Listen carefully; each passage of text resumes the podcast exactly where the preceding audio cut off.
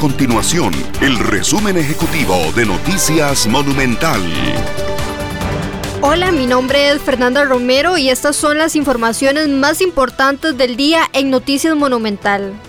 Este lunes entraron a regir nuevas medidas sanitarias contra el COVID-19 que implican ampliación hasta la medianoche de la restricción vehicular sanitaria, aforo del 100% en los buses con personas de pie y ampliación de aforos para ciertas actividades. Para epidemiólogos consultados por Noticias Monumental, esta apertura significa que el gobierno apeló a la medida del autocuidado de los costarricenses para evitar el riesgo de contagio por COVID-19. Estas y otras informaciones usted las puede encontrar en nuestro sitio web www.monumental.co.cr. Nuestro compromiso es mantener a Costa Rica informada. Esto fue el resumen ejecutivo de Noticias Monumental.